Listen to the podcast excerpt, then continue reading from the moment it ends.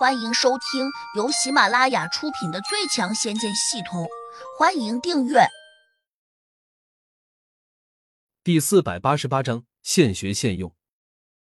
胡杨点了下头，拿出通灵宝珠，没想到这个奇异的珠子也不受这个空间的限制，直接就如他心意的变出了一把宝剑。杜玉儿惊讶的看着这一幕，如同看戏法一般，她忍不住问：“这是法术吗？”不是，胡杨站了起来，信心十足的说：“对付商田这混蛋，应该没多大问题了。我现在就去找他算账。”说完，他径直下楼。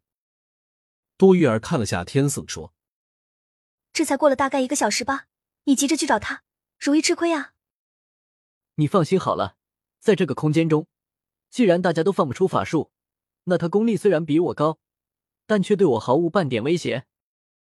杜玉儿当然不放心，赶紧追着他出了门。胡杨已经把通灵宝珠收回去了，他冷冷的走向了不远处的药田，麦子和商田等那帮农夫还在除草。半山上的茶地中，几个少女依旧在采茶。大家看见胡杨走过来，都用轻视的目光看着他，尤其是商田，他更是不屑的说：“小子，你是不是等不及让大爷我揍你了？”谁揍谁还不一定。胡杨也不想和他争口舌之力，指着他说：“来吧，我们现在就较量一番。”商田哈哈大笑道：“既然你不怕丢人，那我成全你。不过咱丑话说在前面，谁要是输了，总得给点彩头。”胡杨眉头微微一皱：“你想要什么彩头？”商田得意道。自然是把自己值钱的东西押上来。胡杨沉声问：“你有什么值钱的东西？”商田小心翼翼的取出一颗足足有鸡蛋大小的碧蓝色珠子，说：“这是一颗夜明珠，十分珍贵，夜晚比蜡烛还亮。你要是赢了我，它便归你。”行，那就来吧。”胡杨不客气的说道。商田冷笑道：“你要是输了呢？”胡杨迟疑了下，我可以给你钱，你想要多少？商田竖起一个指头，摆了摆，不屑道：“对我来说，你们外面的钱没什么用，因为我无法出去，所以你给我再多也没有用，不如你把它给我。”说着，商田指向了胡杨旁边的杜玉儿。胡杨有些诧异：“你要他做什么？”商田嘿嘿的笑道。你瞒不了我，她是个女的，五官生的这么端正，倘若换一身女儿装，想必也是个大美女。原来他早就看出杜玉儿是个女的，这也不奇怪。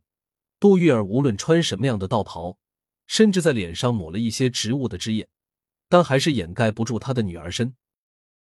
尤其是她的声音，再怎么伪装，依旧听起来娇滴滴的。商田这样说时，场中那些农夫。个个都哼哼哈哈的大笑起来，甚至麦子也附和着说：“杨真人，我早就知道她是你的女伴。”胡杨并没有告诉他真名，只说自己姓杨，所以麦子便称他为杨真人。胡杨冷着脸，虽然很有把握胜过商田，但还是觉得不能拿杜玉儿来做赌注，毕竟她不是自己的物品。杜玉儿以为胡杨真要押上自己。赶紧冲商田娇声喝道：“你这个无耻之徒，就知道胡说八道！我不会给他做赌注的。”那可由不得你，你的功力奇差，只要杨真人不反对，等会儿你就是我的人！哈哈哈！商田得意的大笑起来。那些农夫跟着起哄，有人还故意刺激胡杨：“你打不过商田的，不如跪下给他磕头认错，不要比了。”女人如衣服，你长得这么英俊，何愁找不到漂亮的女友？杨道长，我看你还是当缩头乌龟好了。胡杨冷笑，沉声说：“盛田，你想打他的主意，先问问我的剑答不答应？”什么？你想和我比剑？哈哈哈！商田一听，立刻大笑起来，其他人也跟着用嘲弄的目光看向了胡杨。麦子赶紧提醒说：“杨真人，可能你不知道，商田最拿手的就是武的一手好剑法。你应该很清楚，在我们这个空间中，大家并没有多少乐子，闲来无事就要斗斗拳脚功夫，较量上刀枪棍棒。至于剑法，修习一百多年来，商田早已经练得炉火纯青了。你可以和他比刀、比锤、比拳脚，但恰恰不能和他比剑。你懂我的意思吧？”商田听到麦子这样介绍，心里很受用。他洋洋得意的瞅着胡杨说：“既然你想和我比剑，那我成全你。”转而，他的眼神变得阴冷起来，不时又贪婪的看一眼杜玉儿，好像认为只要他打败了胡杨，这个美女自然就是他的了。胡杨冷道：“请。”麦子瞪大了眼睛，叹气道：“杨真人。”你怎么能这样执迷不悟呢？为什么一定要和商田比剑啊？别的兵器我暂时不会。围观的众人立刻哈哈大笑起来，均说胡杨运气背，正好撞到别人的剑尖上了。等会儿输了，估计会追悔莫及。商田更是迫不及待的取出了一把足足有三尺长的宽剑，指着胡杨大叫道：“出剑吧！”他好像生怕胡杨反悔似的，拿着剑舞出了几个剑花，直指胡杨的胸膛。他舞起剑来，果然十分熟悉，招式也很独特。呼呼生风，场中围观的农夫连声叫好。不远处那些采茶女，有几个人也跟着拍起了手掌，连声叫好。剩下的一半人却用同情的目光望着胡杨，明知这是别人的强项。还非要去碰个头破血流，这不是缺心眼吗？